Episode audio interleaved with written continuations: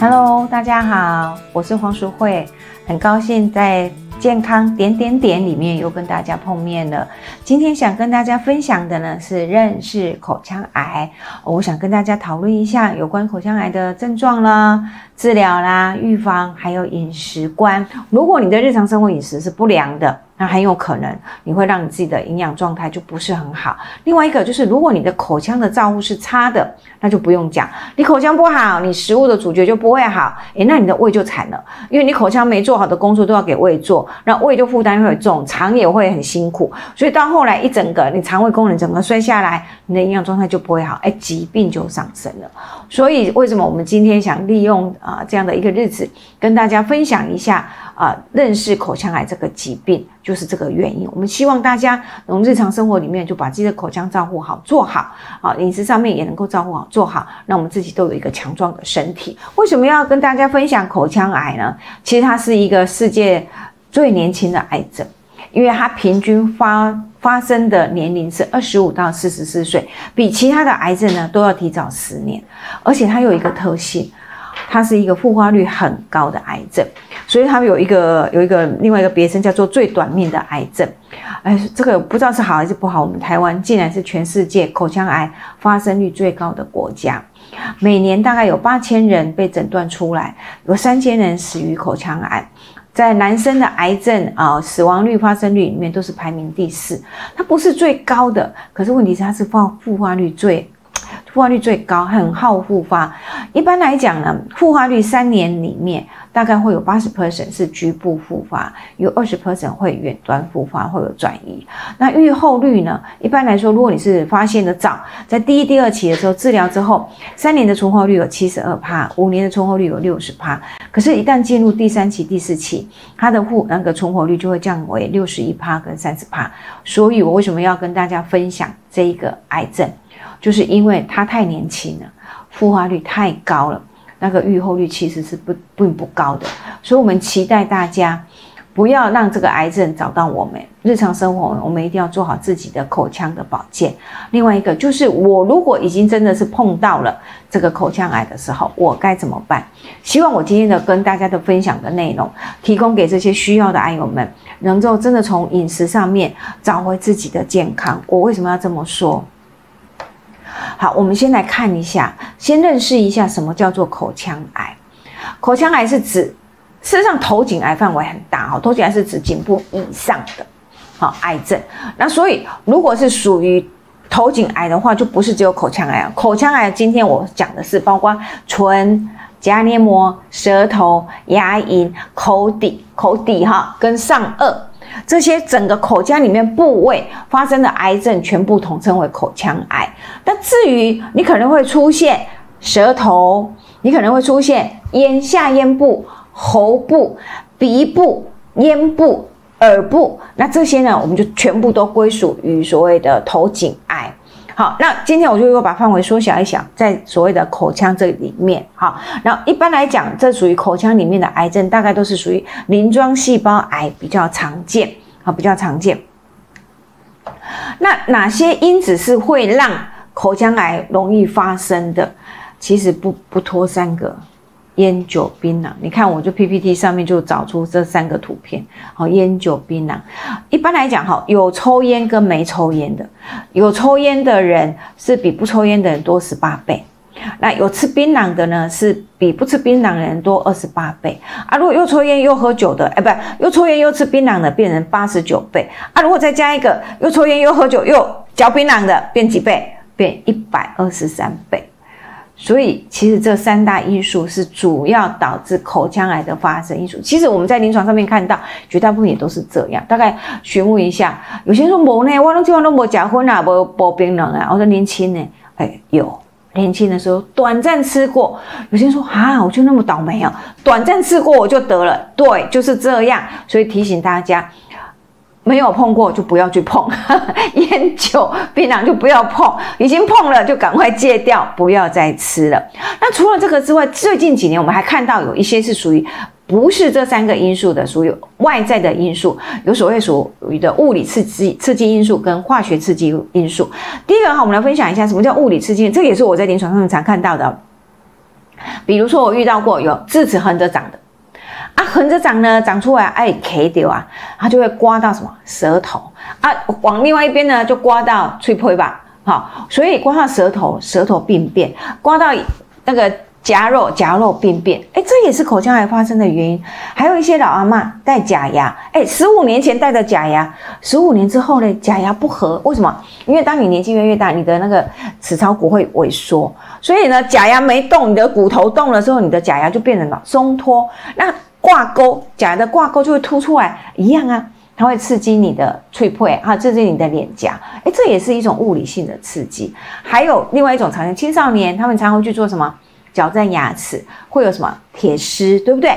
铁丝要来拉啊，来拉那个矫正器。那如果铁丝松脱，它也会不会去刮你的牙龈呢？或者刮你的脸颊？也会，它也会刺激黏膜啊。所以这些都是属于这些不适当的物理性的刺激。在临床上面，我们的确也看到有这样子的案例出现。我大概前几个月，我就曾经遇到过一个阿妈，八十，她来看我的时候八十岁。对，八十岁，那他他是什么？他是舌癌，已经切除部分三分之一的舌头。我也问了一下，为什么会舌癌？一样，就我刚才跟大家分享，假牙松脱。诶，那个阿妈也很会忍诶，那假牙松脱啊，就这样子抠抠抠，就会刺激刺激他舌头。诶，他也忍了好多年，忍到怎么样？忍到癌病变。所以真的不要忍。当你发现你口腔里面有不舒服的感觉，这些呃矫正。的器械，或者是你的智齿，或者是你医生帮你看牙齿磨牙磨的尖尖，会刺到你的黏膜，刺到你的牙龈的时候，都赶快去找医生，赶快去做治疗，好把这些不舒服的感觉拿掉，你可以减少很多离癌的风险。好，那第三个会导致癌症发生的是不适当的化学物品，刚才讲都是物理性的刺激，那是不是有化学性的刺激？有，我们也曾经看过，喜欢吃辣的，好，非麻辣锅不可，一碗饭里面要。一大堆生辣椒、生大蒜，这样子加的，是辣的，是烫的，滚开的热汤就直接这样子喝的，好，或者是喜欢吃发酵品，不是说发酵品不好，是发酵品很容易污染。当你污染里面你的霉菌、你的毒素吃进来的时候，这些都是导致你发生癌症的元凶。所以我们才会跟大家提醒，如果要避免这个口腔癌，其实你要注重好食物的选择。另外呢，我们后面还发现有一些不当的饮食也会导致。口腔癌的发生哦，我们曾经做过统计，口腔癌发生的人通常追踪他们的饮食，你会发觉，哎，他们比较吃多一点什么饱和性的脂肪。什么是饱和性脂肪？也就是他们比较喜欢吃动物性的肉类来源，可能是猪肉啦，可能是牛肉，这些动物性的饱和性的脂肪的来源。代表他自己身体比较怎么样？比较容易产生发炎的现象，比较产生容易过度的自由基的产生，这些也是比较容易导向癌症发生的原因。好，所以其实先跟大家分享一下，为什么我今天要讲口腔癌这个原因，就是太影响太大，影响生活太大。好，所以我一定要跟大家分享，而且年龄层太年轻，所以一直呼吁大家一定要及早准备，特别是日常生活里面好好的去注意自己，有症状就赶快去找，你知道吗？我们现在，呃，我们的健保有几副四大癌症的免费筛检，对不对？大家都知道，最大家最熟悉的就是什么？乳癌，这大家都知道；子宫颈癌，哎，这大家都知道什么？大肠癌。对，啊，还有第四个嘞。口腔癌是大家都忽略掉口腔癌。事实上，我们的健保有免费的给付，请你去找耳鼻喉科医师，请你去找牙科医师，他们帮你做进行口腔的黏膜、牙齿整个的口腔的检查，提早帮你做筛检，你可以免去这个癌症对自己的呃风险。那如果说我想日常生活里面来做自己的检测呢，当然可以。我们用口号哈，叫做破斑印。凸肿，好，我们提醒大家要注意一下，如果你的嘴巴、口腔常常不明原因的破裂，好，我们就说脆脆破啊，破烂也不一定哦，舌头也可以破啊，脆破破也可以破，牙龈啊，你看有的时候那个嘴巴一张开，嘴唇下也在破啊。如果你的破皮常常发生啊，然后破皮很久都好不了，你要两个礼拜了还好不了，哎，拜托赶快去看医生。好，这是第一个破。第二个呢，如果你出现不明原因的斑，好会出现哎红色的白斑块，黄色的白斑块、黑色的白斑块，哎，你就要注意哦。有人说啊，我我身体可以嘎掉呀，我吃东西啊咬到我的脆胚吧，哦，出血了，红斑，那你就注意这红斑是不是自己慢慢的有消。如果你发觉一个礼拜都还在那，两个礼拜还在，哎，不行。好，那第三个呢，不是斑，是出现硬块。你不见得一定是在牙龈哦，有些是在黏膜、口腔黏膜，有些是在牙龈的上下。其实我们曾经会在有一些喜欢吃槟榔的那个癌友身上，你就去问他，大概他们都会说，哦，早几年他们就已经发现他们的牙龈上面有什么，有感觉还有纤维化的感觉，就是它没有那个柔软度啦，就变成它变成有硬块。诶，他不在乎诶，因为阿伯听啊，啊也不会影响吃东西啊，就哦小硬块就在留在那里。诶，其实这个都不对，其实那个。病变都已经出现了哈，所以如果出现硬块也一样，要赶快去找医生。第五个呢，就是出现凸起，好，口腔黏膜出现凸起也一样哦，上下牙龈，好，内侧口底、上颚、脸颊、脆皮吧，哈，颊内肉，所有的黏膜的地方，如果有出现凸起，你要特别的去小心。甚至如果你在这个舌下，你从外面摸得到硬块。哎呦，这里怎么好像突突的啊？这是不是淋巴肿啊？哦，你如果单纯想淋巴肿，哎，你就不要掉以轻心，赶快去看一下医生。因为我们这边有什么？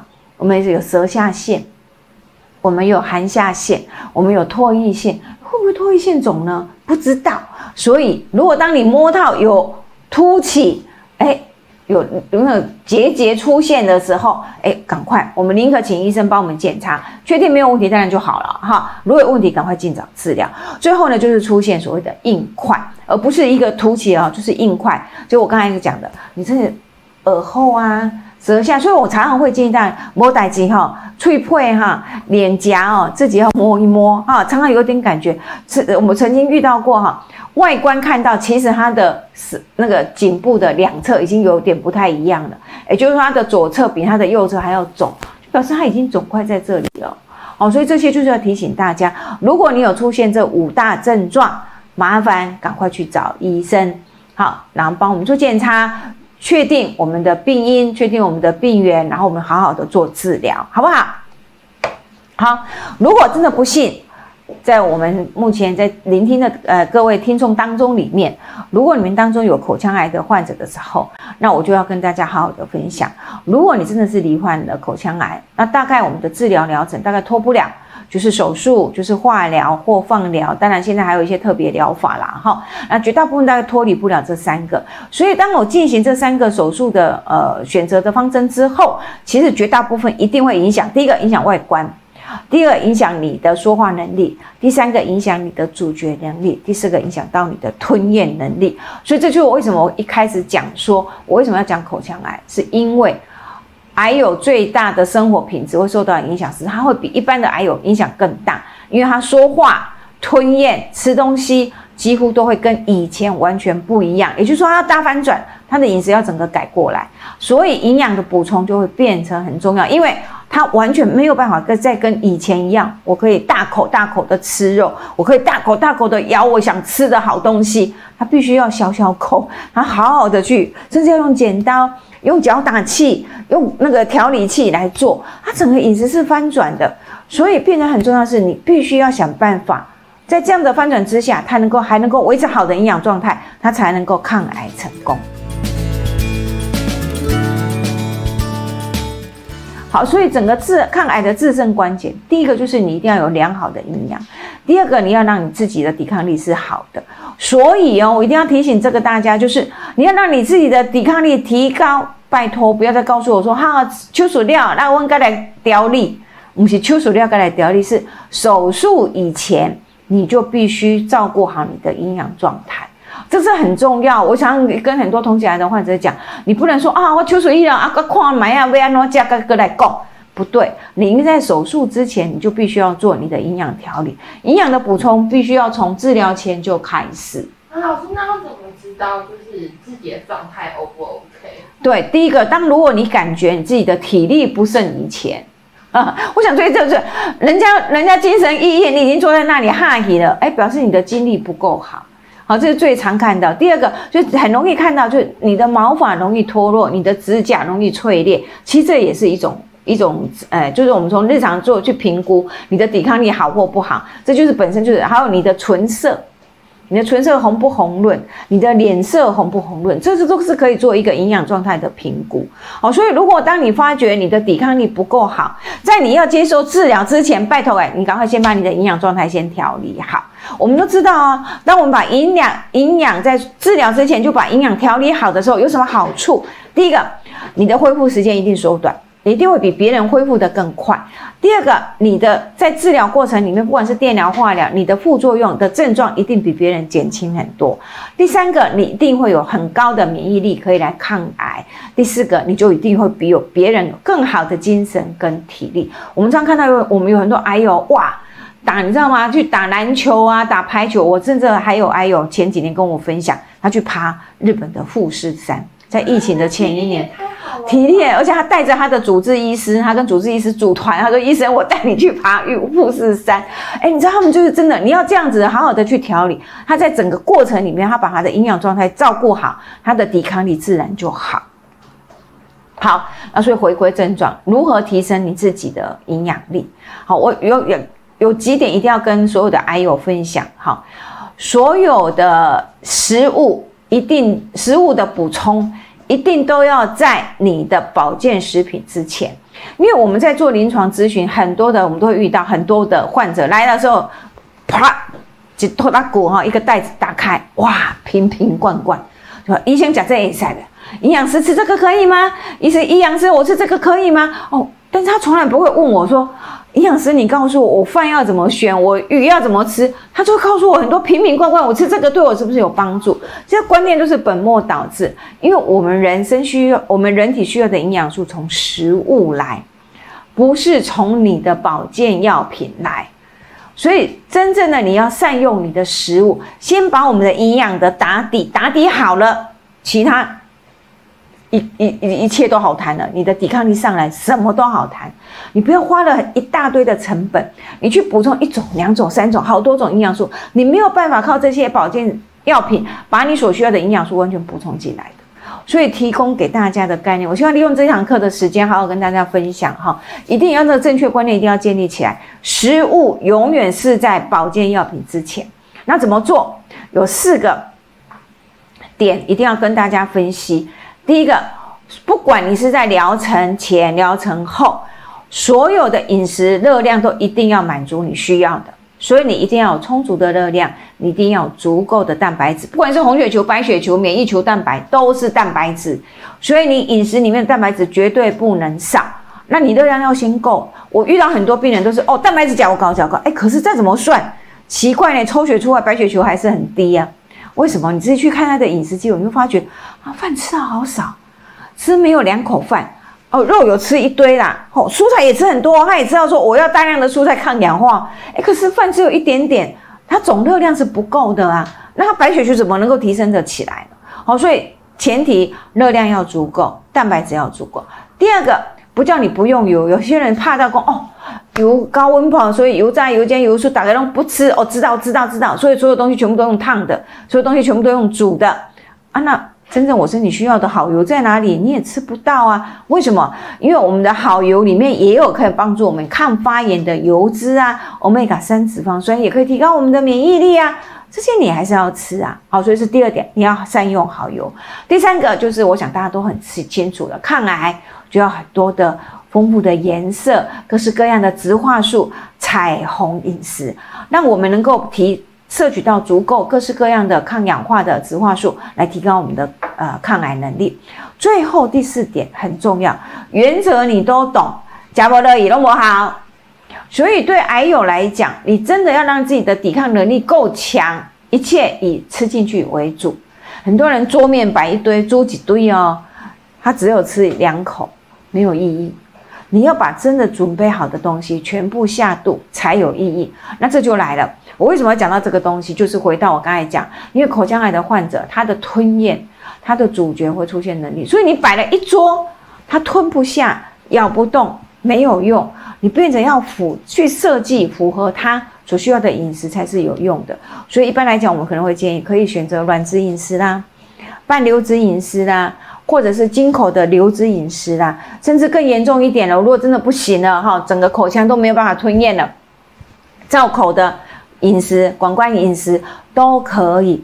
好，都可以。那所以我们就利用今天短短的时间来跟大家分享，饮食上面可以对癌友提供什么样的建议哈？第一个，你要一定要有充足的热量，而且高蛋白是呃饮食的基础。我们来看一下我们的 PPT 里面，一般来讲，正常的人哈，在恢复期里面，呃，蛋白质是只有占十六趴。油脂三十趴，糖类是五十四趴。可是，在治疗期的时候，你的蛋白质要拉高到二十趴。通常我们都是建议每一公斤的体重一点五到两公克，所以蛋白质的量要摄取到足够。可是前提是热量要先够。所以呢，所谓叫热量先够，就是你的米饭要先吃足够，热量先无够，你的蛋白质才能够我们拿来被我建造成蛋白血球，建造成为红血球，建造成免疫球蛋白。所以放到我的六大食物里面来，我就简单做一个范例。这是一般的中型的身材的人哈，所以我们不在体重很高的人或者体重很瘦的人，这个你们就可能要寻求营养师来帮你们就去做呃设计。那这个我一个范例就是给一般的中型身材的人，男生的 I U。我们就建议你每一天你的饭量至少三到四碗的饭，豆蛋鱼肉类每天要八到十两，蔬菜要吃到三碗，水果要吃二点五碗的水果，油脂吃二十五到三十 CC，坚果吃两到三匙。如果是女性朋友的话，米饭一天的量是二点五碗到三碗，所以一餐大概几乎有将近一碗的量哦。多蛋鱼肉类要吃六到八份，蔬菜每天要吃到两碗，水果要吃二点五碗。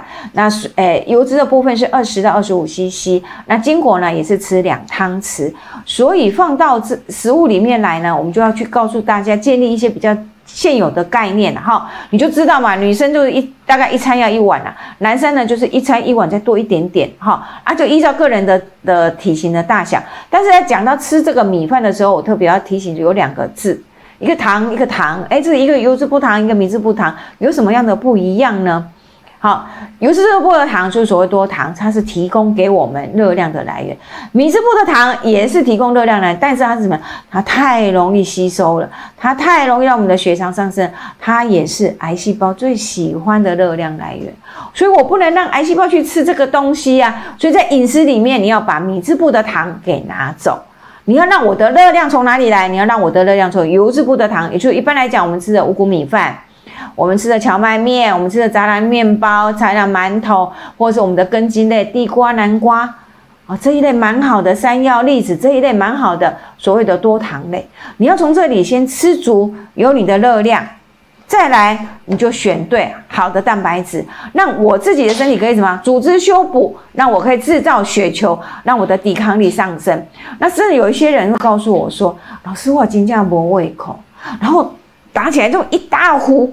我同时六三个三三诶三三两肉哇太多了对我来讲大菜太多我喝不完哦如果它是流质饮食我喝不完怎么办？这时候我们就会建议，如果在这个境况之下，我就要让你做成什么小小体积但是高营养密度的，我们就会建议这时候你必要的时候可以使用一些我们在呃可真的是可以买得到，比如说乳清蛋白粉呐、大豆生态粉呐，或者是一些氨基酸呐。或者像类似低基金这一类东西，都可以来使用。一般来讲，哈，一般女性我们建议的量，哈，女性是一天是六到八份，好，男性是八到十份。说一平均一餐，女性至少两份到两份半，男生至少三份。好，那你就要把它分配在你的餐次里面。那这时候有些人问我说：“老师，你结婚到底是多少？”你讲这样子，我哪里懂？如果一般的肉类。好，不管你是鱼肉、鸡肉、猪肉、牛肉，就是用吃我们喝喝吃喝汤的这个铁汤匙，三根手指头就放在铁汤匙上面，是不是就正好满了？所以你就是用一汤匙的鱼肉就当做一份，好，一汤匙的猪肉、一汤匙的鸡肉、牛都是一样，都是当做一份。可是如果我是换做，哎，老师，那如果是豆腐嘞，哎，豆腐就变成两汤匙叫一份，海鲜呢，两汤匙算一份。好，所以纯的肉类就是一汤匙一份，鸡肉、猪肉、牛肉都是一汤匙一份。那如果是豆腐啦，或者海鲜呢，就是两汤匙是一份。还有没有什么？有蛋，一颗就是一份。所以你就可以分配在不同的餐次里面呐。你就记得，我一餐女生要两到二点五份，男生每餐是三到三点五份。好，所以蛋白质的优先选择，我们先选大豆，再选鱼，再选蛋，再选肉。为什么？因为大豆是植物性的蛋白质，它的油脂是植物性的油脂，比较不会造成我们身体的负担。记不记得刚才我跟大家分享，饱和脂肪吃越多的，罹患口腔癌的几率越高。所以倒过来。大豆植物这些大豆植物性的油脂，它就不是饱和性油脂，它饱和油脂比较低，所以对我们来讲是负担是比较轻。啊，至于鱼呢，哎，我就不用担心，因为鱼里面有什么？omega 三脂肪酸，它是可以帮助我们抗发炎的脂肪酸。所以为什么我们在肉类选择上面，我们先选豆、选鱼、选蛋，最后才选红肉。选白肉，原因就是这样子来。我希望我们的癌友在饮食照护上面能够这样子的选择，对我们来讲事实上是最好的。那他的抵抗力、他的抗发炎的能力也都会比较好。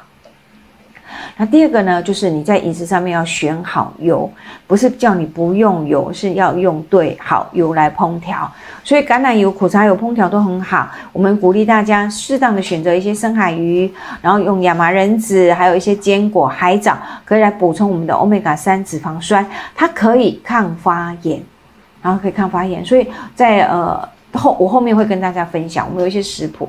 如果你在制作流质饮食的时候，这些好的油脂就等个打完之后，我们再加打进去做搅拌。好，这些油脂就不用去加热，不用去怕说啊，我高温会坏掉，不会，它就可以保留原来好的油品，好，可保留原来的油品。好，那每天可以吃多少的油呢？我们的建议量是每天四到五茶匙，二十 CC。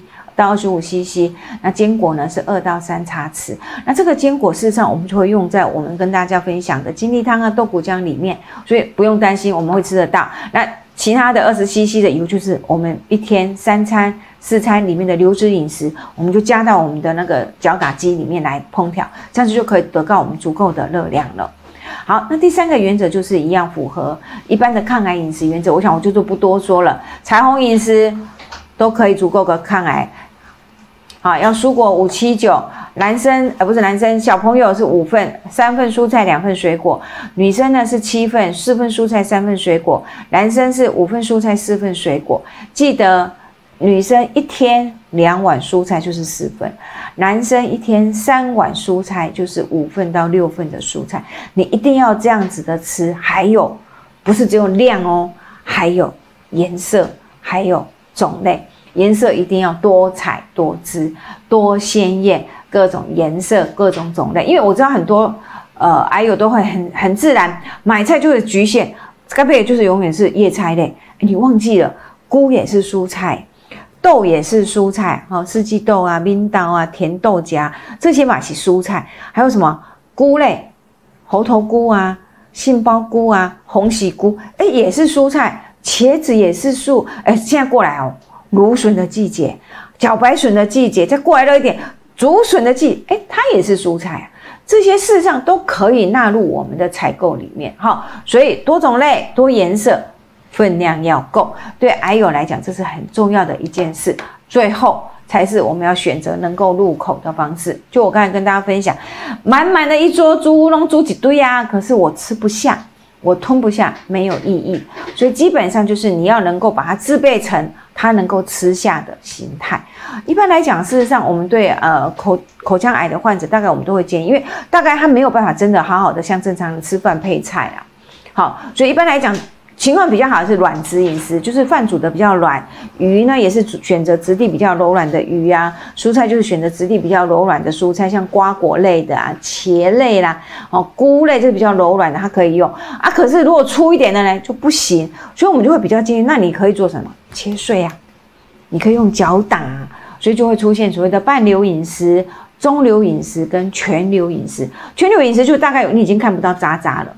那半流饮食就是哎，还有一些半固体哈，还有一些汤汤水水。中流呢，就大概就是属于比较哎，我可以看得到有一些米饭颗粒，几半几半，好啊。但是绝大部分是我用吞的，都还可以吞得下去。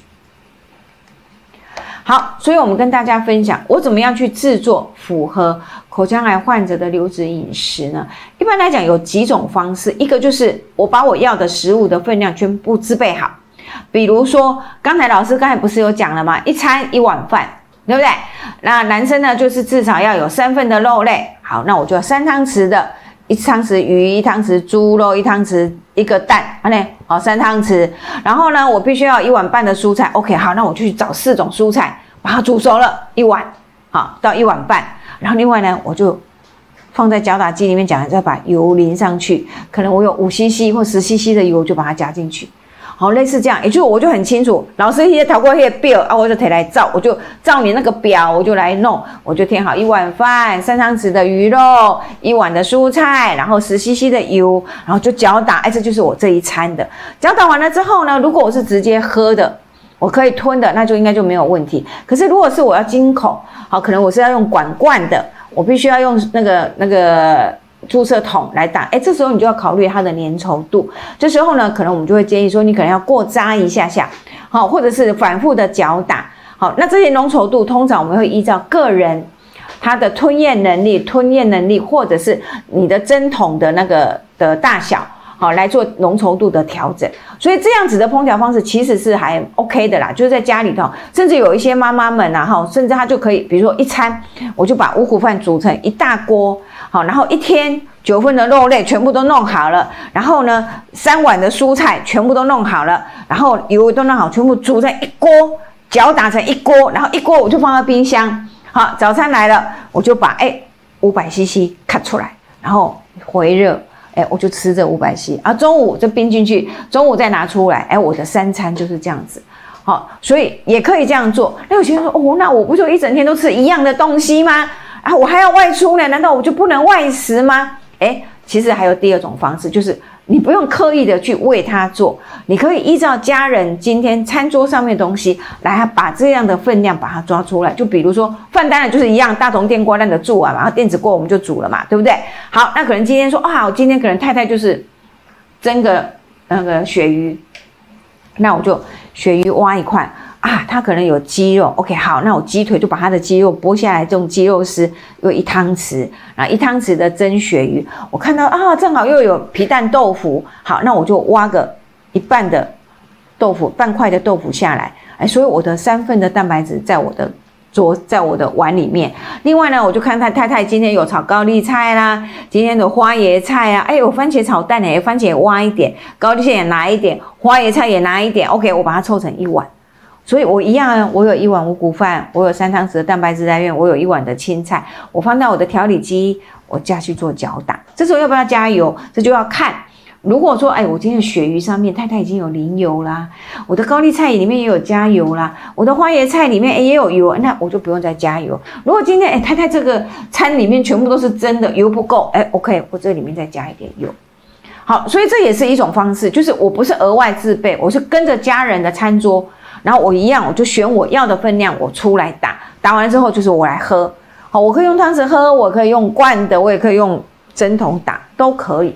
好，但是要提醒大家，除了这个一天，你可能是三餐，你可能四餐。有些人说哦，我胃容量没那么大，一次喝不了，那我就分成三餐，分成四餐或者午餐都可以。有人说哦，我胃容量很可以，我就跟着家人一样三餐，那就 OK，我们就三餐吃。提醒大家，除了这个之外，你会发觉。